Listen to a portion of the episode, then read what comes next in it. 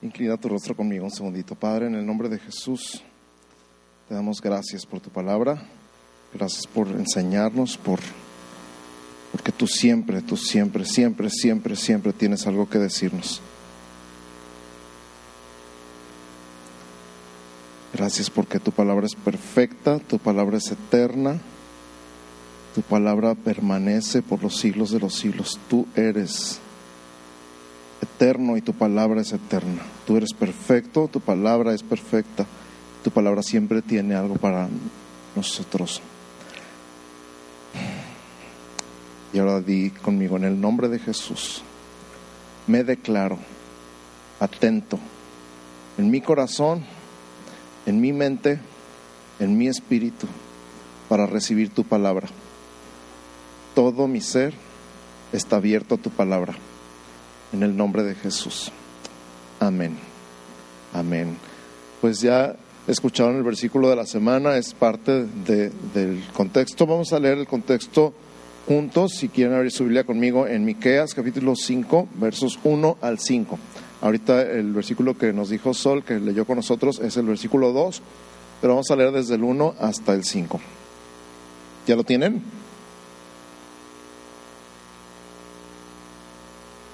Ver si ya lo tienes, diamen. Ok, ya lo tienen suficientes. Dice, rodéate ahora de muros, hija de guerreros. Nos han sitiado, con vara herirán en la mejilla al juez de Israel. Pero tú, Belén Efrata, pequeña para estar entre las familias de Judá, de ti me saldrá el que será Señor en Israel y sus salidas son desde el principio, desde los días de la eternidad. Pero los dejará hasta el tiempo que dé a luz la que ha de dar a luz. Y el resto de sus hermanos se volverá con los hijos de Israel, y él estará y apacentará con poder de Jehová, con grandeza del nombre de Jehová su Dios, y morarán seguros, porque ahora será engrandecido hasta los fines de la tierra, y éste será nuestra paz. Cuando el asirio viniere a nuestra tierra y cuando hollare nuestros palacios, entonces levantaremos contra él siete pastores y ocho hombres principales. Amén. Hasta ahí vamos a leer ahorita.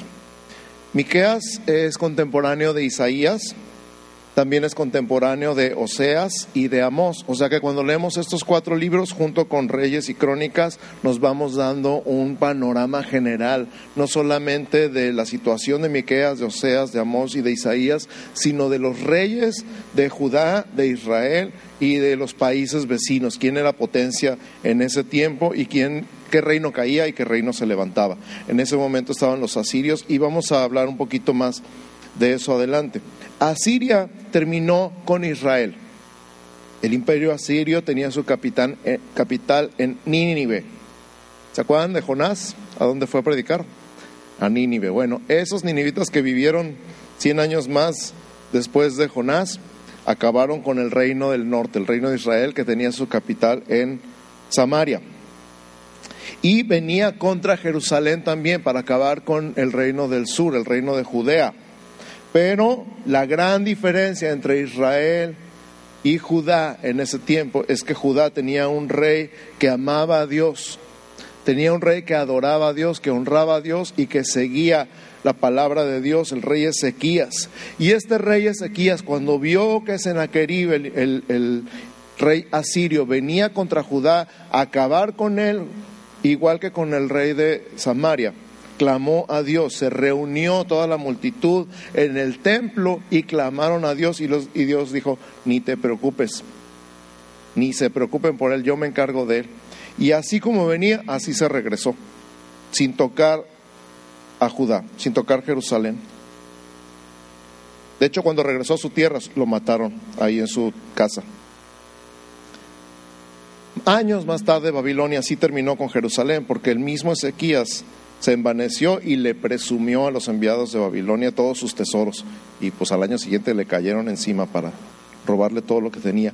Todo esto está narrado en Isaías capítulos 37, 38 y 39, por si les da curiosidad. A ver cómo estuvo toda la historia. La historia completa de Ezequías y todo lo que pasó está en Isaías 37, 38 y 39. Quiero hacer una pausa aquí muy brevemente para darle gracias a todo el equipo de San Pablo, toda la familia de Central por estar anoche en la noche de oración por la ciudad en la Plaza Monumental. Eh, ahí estaba yo, no sé si me veían, que veía yo para todos lados, estaba buscándolos. Ahí está fulano, ahí está Sutano, está Perengano. También hubo unos que no vi, pero no los voy a mencionar. Pero gracias, gracias por su apoyo, gracias por estar ahí, gracias por unirse a la intercesión por la ciudad. ¿Qué tal estuvo? Gracias a los dos que contestaron. Estuvo muy, muy padre. Yo calculo unas 5 o 6 mil personas ahí en la plaza y, con toda la actitud de adorar, de honrar a Dios. Se veía muy padre, lleno de panderistas toda la parte de abajo y varios equipos de alabanza y pastores de toda la ciudad. Así que es un tiempo muy, muy bonito, muy precioso. Y le doy gracias a Dios por eso y le pido a Dios que en los años siguientes seamos más. Cuando diga yo, vamos todos a la noche de oración, de veras digan todos, todos a la noche de oración. Nada de que tengo una fiesta, que voy a arreglar mi carro, que me voy a ir a cenar, que prefiero ir al cine sino que nos pongamos todos las pilas. Amén. Ay, pusieron cara de regañados. es, ánimo, no es regaño, ¿ok? Es ánimo. Así que voltea con tu vecino y dile ánimo. También quiero tomar un segundito para orar y bendecir a Roxana. Eh, Roxana se nos casa, pero todavía no. Por lo pronto se va a congregar en playas y, Dios está haciendo cosas bien padres, bien, bien padres en su vida y en la vida de su familia. Y queremos orar por ella porque hoy es el último, el próximo domingo es el último, el próximo domingo es el último que va a estar aquí con nosotros en Central. Pero ya me adelanté, así que vente. Próximo domingo viene con nosotros por última vez y luego a partir de ahí se va a estar congregando en playas. Y quiero bendecirla, quiero pedirle a mi amada esposa así, hacer una oración por ella para bendecirla. Dios te damos gracias, Padre, por tus maravillas, porque hoy podemos confirmar que tú eres bueno, poderoso en la vida de Roxana, de su familia, Señor. Y todas esas promesas, todo aquello que tú le diste, Señor, que se cumpliera, lo estamos viendo en este tiempo. Y gracias porque no es un adiós, no es despedirla de este sitio, Señor, sino simplemente enviarla, Padre, a que siga cumpliendo tu propósito, tu llamado para lo cual tú la formaste, Señor, y, ahora en esta nueva etapa y aventura que entra, Señor, de ver cumplidos, Señor, tus sueños, tus planes para ella y su familia. La bendecimos en el nombre de Jesús y la abrazamos y enviamos, Señor, sabiendo que veremos aún más, más milagros en su vida, Padre, en el nombre de Jesús. Amén. Gracias. Dios está haciendo tantas cosas tan padres en tantas familias. Así que si tú estás ahí como que, ay, no sé qué va a pasar con nosotros, ánimo. Dios está haciendo muchas cosas muy padres en muchas familias y nos da tanto gusto que nos hagan parte, que nos cuenten lo que está pasando, lo que Dios está haciendo. Y también cuando están en broncas, digan, pastor, ore por nosotros, o díganos algo, lo que sea, regáñenos, regáñela a ella. Ay, sí a lo que sea, pero que háganos parte de todo eso. Quiero invitar también a Ramón y a Carmelita Álvarez, si pueden pasar aquí enfrente conmigo. Sí, aquí o acá arriba, como quieran. Aquí ahorrense los escalones. Ellos han estado a cargo del Ministerio de Grupos Pequeños ya por un rato y por diferentes cuestiones ellos están entregando el cargo, le van a pasar la estafeta el día de hoy a Carmelita Bermúdez. Carmelita, sí puedes venir para acá, por favor. Ya se escondió. Se fue al comedor. Alguien vaya por ella, por favor. Válgame. Bueno, vamos a orar mientras por Ramón y Carmelita Sales. Extiendan sus manos hacia ellos, vamos a declarar sobre ellos honra y bendición y que todo lo que han sembrado en el Ministerio de Grupos Pequeños les va a ser multiplicado. Así que en el nombre de Jesús te damos gracias, Señor, por la vida de Ramón, gracias por la vida de Carmelita, gracias porque ellos han dado todo lo que han podido, Señor, todo lo que ha estado en sus fuerzas para que el ministerio de grupos pequeños sea levantado. Y gracias porque lo que sembraron no quedó en saco roto, será arraigado y crecerá y dará mucho fruto y ellos lo podrán ver. Declaramos sobre ellos honra, Señor. Los honramos en tu nombre y en el nombre de todos aquí en la iglesia. Declaramos sobre ellos bendición, paz, fortaleza, sabiduría, gracia, bendición en su casa, en su familia, en su salud, en sus finanzas, en su ministerio, en lo que estarán haciendo eh, próximamente. Y declaramos sobre ellos tu bendición, Señor, en el nombre de Jesús. Gracias. Gracias por su vida. Gracias, Señor, por personas como ellos. En el nombre de Cristo Jesús. Gracias, Señor. Amén. Aquí está Carmelita ya, así que extienda sus manos hacia Carmelita, que va a tomar el lugar de Ramón y Carmelita Álvarez. Por favor. Y Padre, en el nombre de Jesús, gracias porque eres tú el que nos capacita, eres tú el que nos habilita, eres tú el que nos da la sabiduría. Y tu unción incluye la dirección, la fortaleza, la, la, claridad de pensamiento y de comunicación. Y declaramos la unción de tu Espíritu Santo sobre Carmen en este momento. Declaramos que tu Espíritu Santo la dirige, la fortalece, le da la sabiduría, le da las palabras, le da la, habilidad sobrenatural para comunicarse, para dirigir, para liderar y que le da la gracia, tú le das la gracia para con todos los líderes de todos los grupos y para con toda la gente que todavía no está en los grupos y que no sabe lo que se está perdiendo, Señor, para convencer, para animar, para invitar, Señor, para atraer a tus hijos a ser conectados unos con otros. En el nombre de Cristo Jesús. Gracias, Señor. Amén. Amén. Muchas gracias. Den un aplauso bien fuerte a los tres.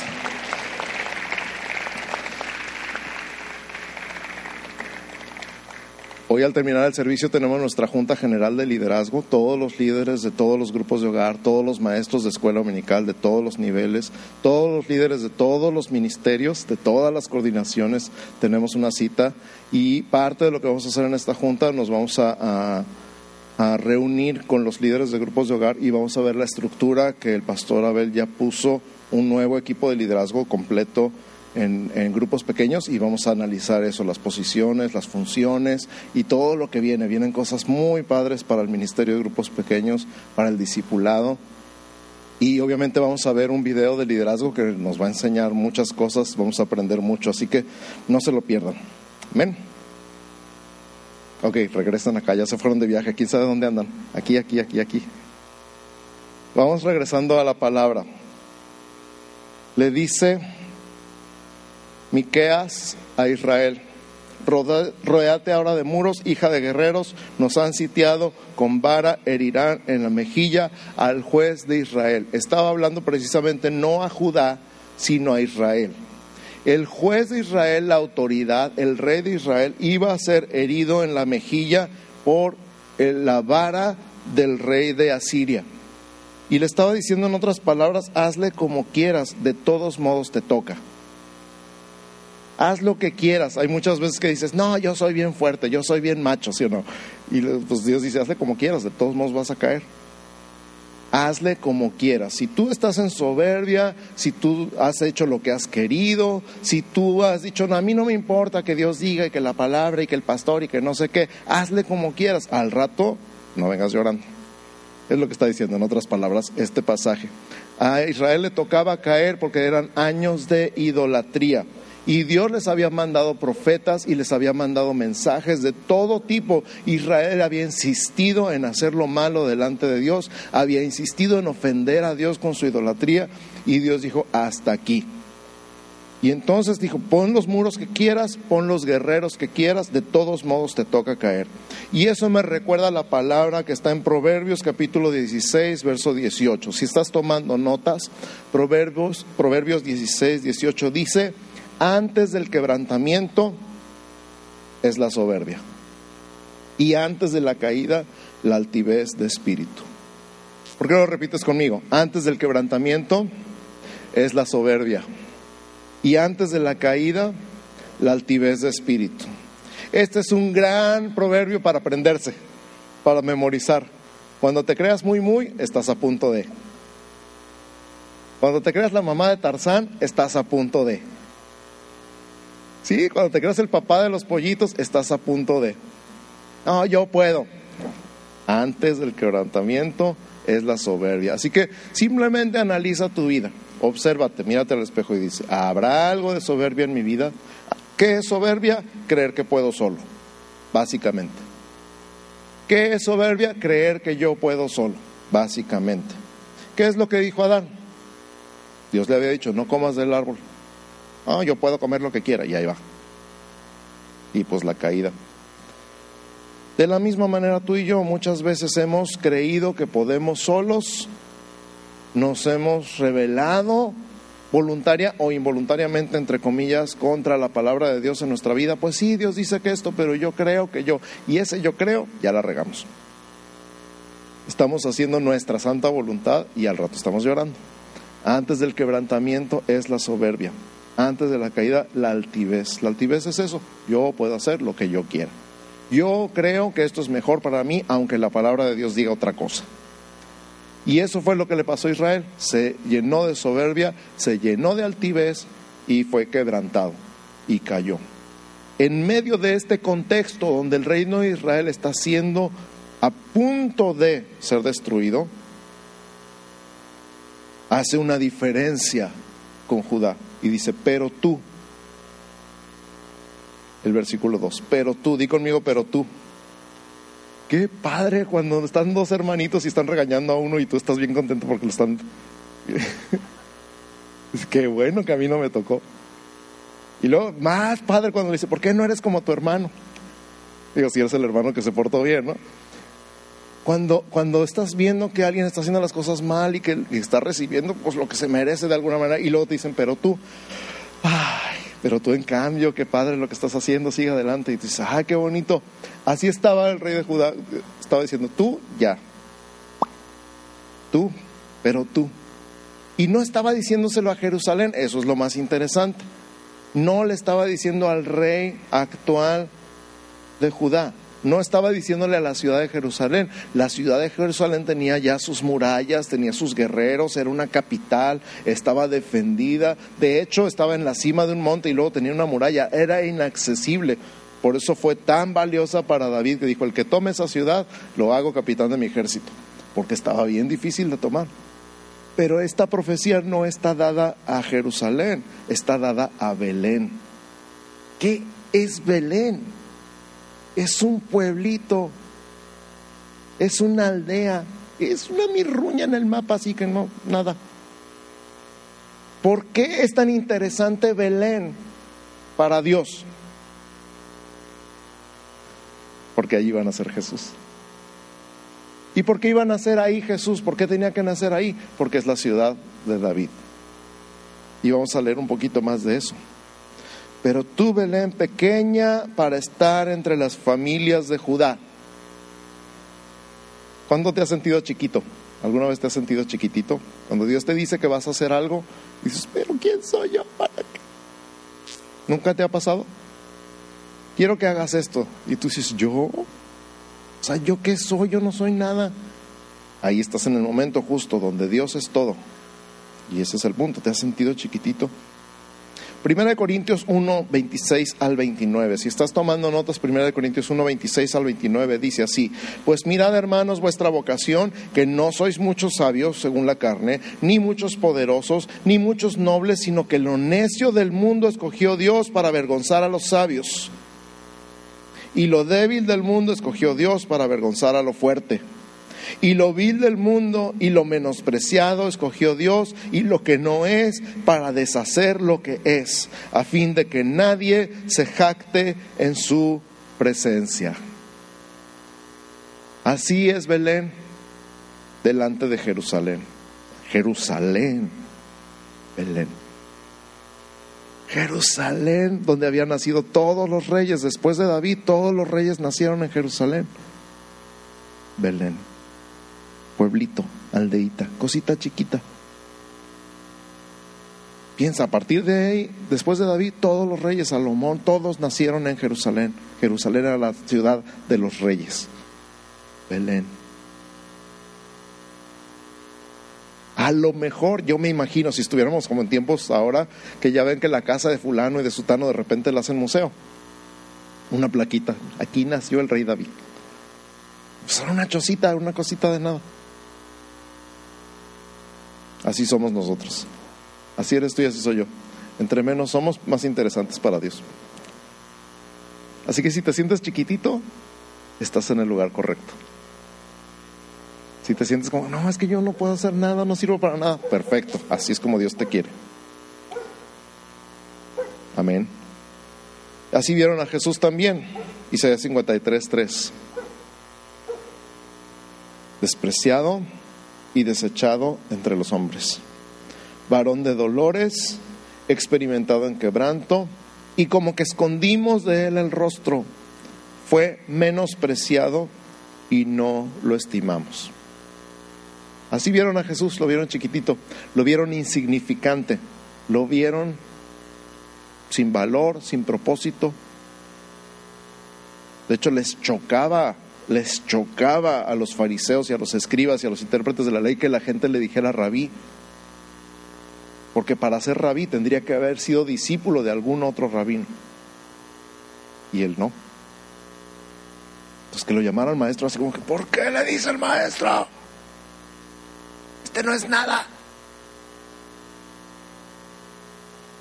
Me recuerda algunas ocasiones cuando me han visto y han dicho, ¿y este qué? O sea, este es lo necio, lo vil y lo menospreciado de Dios, del mundo que Dios escogió. Y tú también. Dios te ama, Dios te escogió, Dios no te ve chiquitito.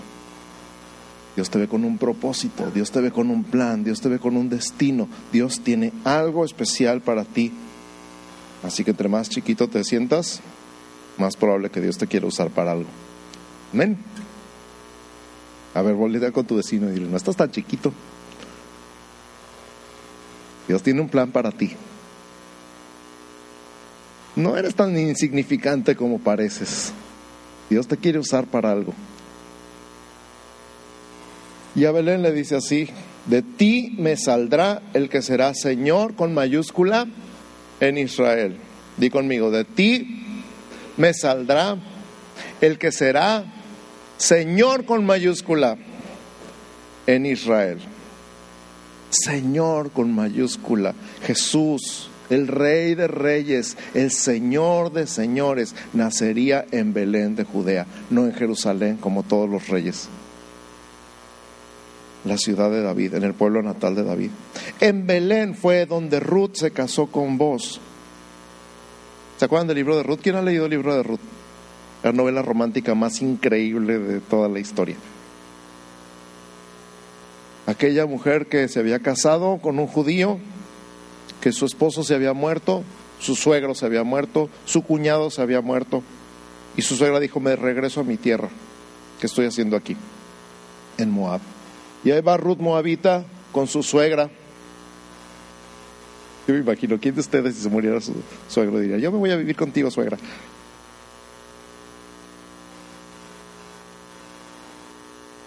Sí, se ríen, ya sé. Pero Ruth ahí va.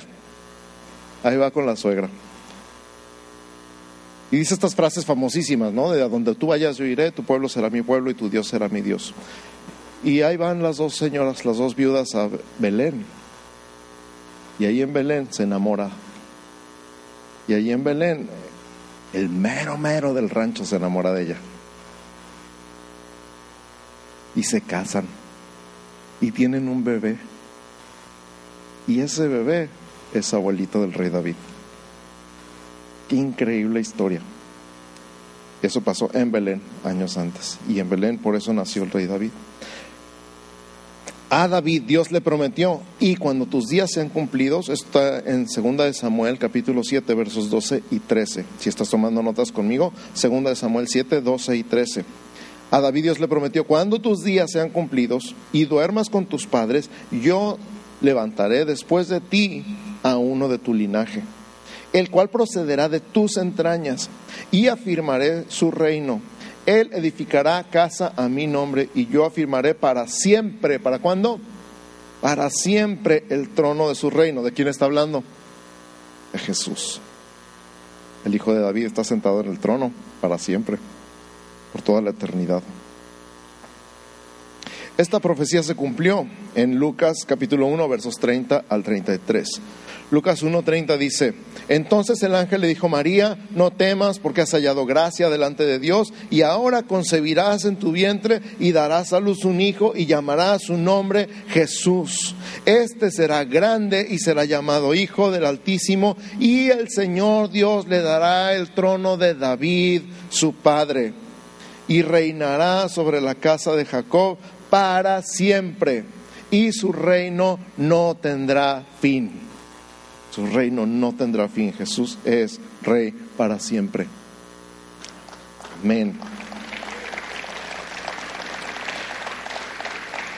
Continúa diciendo Miqueas, y sus salidas son desde el principio, desde los días de la eternidad, pero los dejará hasta el tiempo que dé a luz la que ha de dar a luz. Nos recuerda que Jesús es eterno. Jesús no empezó a vivir cuando nació en Belén. Jesús es eterno, es el Hijo de Dios, es Dios Hijo, con todos los atributos del Padre. Es omnipotente, es omnisciente, es omnipresente, es eterno. Jesús es eterno. Y dice sus salidas, o sea que estuvo llegando a la tierra, estuvo visitando la tierra más de una vez. Ya vimos eso cuando hablamos de Jesús como príncipe de paz. ¿Se acuerdan? Muchas veces fue visto en el Antiguo Testamento. Y luego dice, pero los dejará. Y esto me recuerda a aquellos 400 años de silencio entre Malaquías y Mateo. Parece que Dios los había dejado. Después de tener profetas y mensajeros por muchos años, por muchos siglos, por 400 años, nada. No hubo palabra. Y de repente un ángel se le aparece a Zacarías. un tiempo de silencio. ¿Hasta que qué? Hasta que dé a luz. Por supuesto, María debía dar a luz en Belén, pero ella no vivía en Belén. Ella vivía en Nazaret, en Galilea, a dos estados de distancia.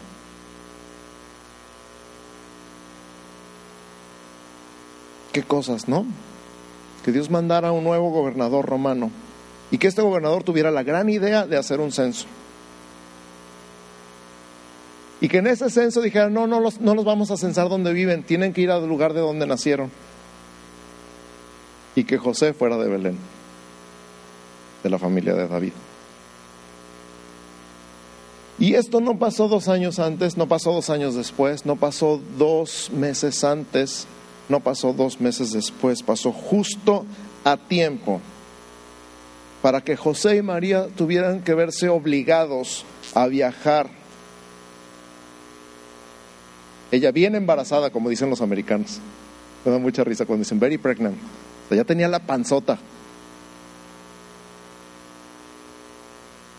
Y órale. La Biblia no dice en realidad si se iban en burro o si iban a pie o si iban a caballo.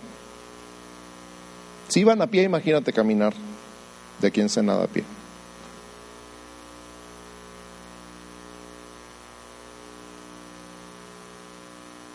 Aquel gobernador romano, completamente pagano y completamente ajeno a la palabra de Dios, estaba cumpliendo la palabra de Dios al pie de la letra. Eso me recuerda a 2 Corintios 1.20. 2 Corintios 1.20 dice, porque todas las promesas de Dios son en Él sí y en Él amén por medio de nosotros para la gloria de Dios. A ver, desbarata eso. Todas las promesas, di conmigo, todas las promesas de Dios son en Él sí y en Él amén. ¿Por medio de quién? Para la gloria de Dios. Por medio de ti. O sea, Dios te va a usar para cumplir la promesa de Dios a alguien más.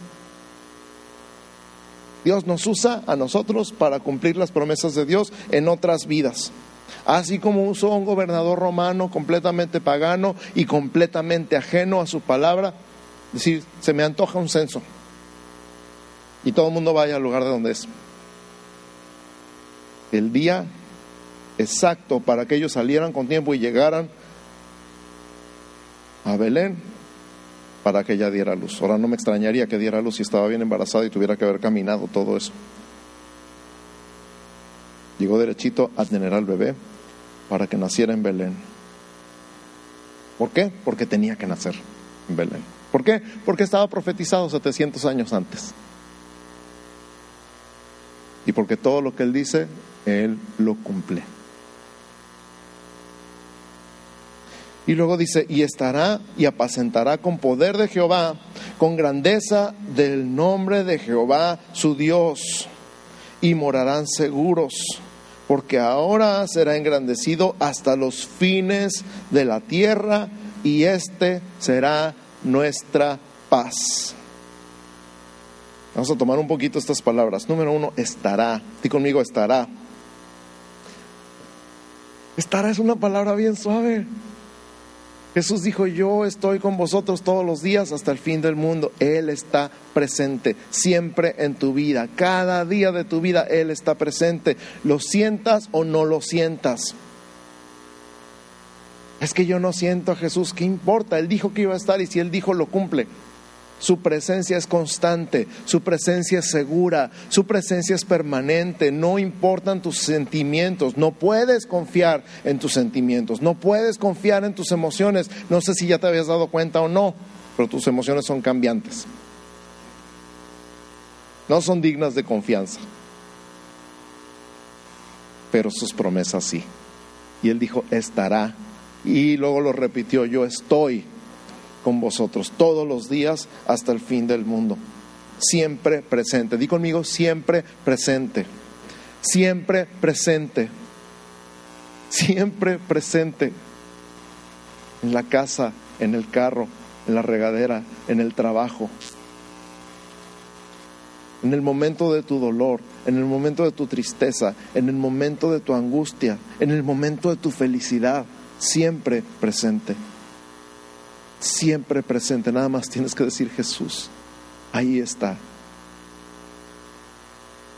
Y luego dice, apacentará. Y conmigo apacentará. ¿Quién es el que apacienta? El pastor. Y Jesús dijo, yo soy el buen pastor. Y el buen pastor su vida da por las ovejas. Él es el buen pastor. Jesús es tu buen pastor. Él te cuida, Él te protege, Él te alimenta, Él te da descanso, Él te da vida. Él es tu pastor. ¿Por qué no dices, el Señor es mi pastor, nada me faltará? Será engrandecido hasta los fines de la tierra, su reino llenará toda la tierra. Y este será nuestra paz. Paz con Dios, paz, shalom, paz en nuestro corazón. ¿Te acuerdas cuando Isaac nos habló de shalom? Paz, salud, bienestar, seguridad, prosperidad. Paz en toda la extensión de la palabra, paz en tu corazón. Justificados pues por la fe tenemos paz para con Dios por medio de nuestro Señor Jesucristo.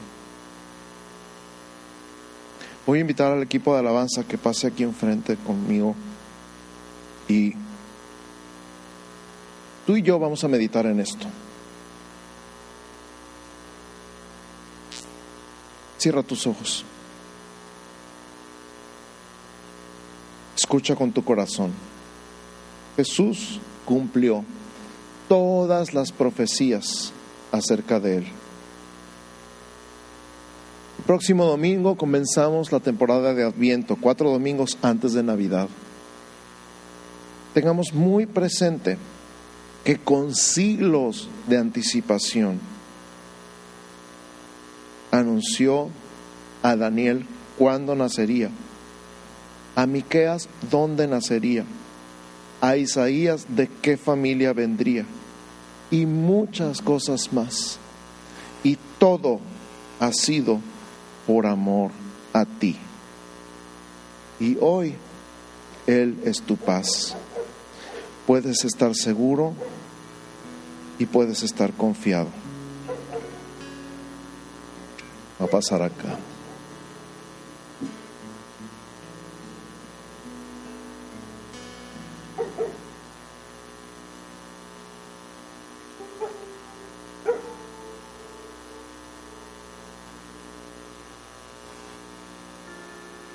Puedes decir conmigo,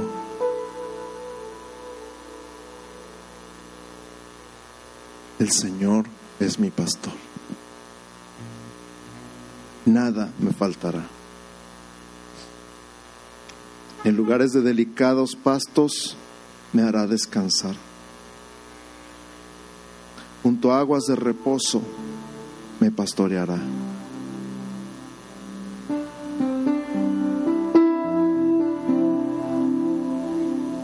Confortará mi alma. Me guiará por sendas de justicia por amor de su nombre. Aunque ande en valle de sombra de muerte, no temeré mal alguno, porque tú estarás conmigo.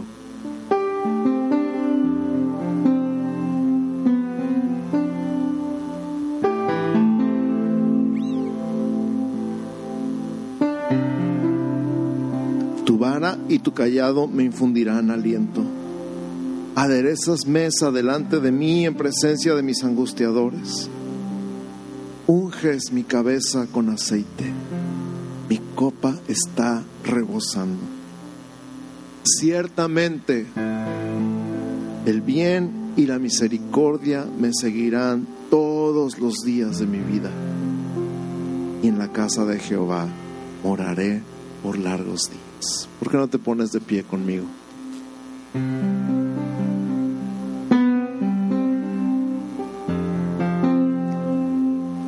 Si puedes poner en la pantalla el Salmo 23 otra vez desde el 1 y dilo en voz alta conmigo esta vez.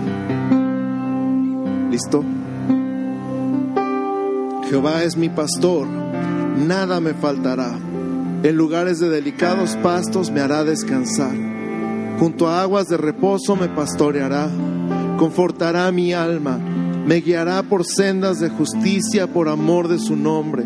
Aunque ande en valle de sombra de muerte, no temeré mal alguno, porque tú estarás conmigo. Tu vara y tu callado me infundirán aliento. Aderezas mesa delante de mí en presencia de mis angustiadores. Unges mi cabeza con aceite, mi copa está rebosando.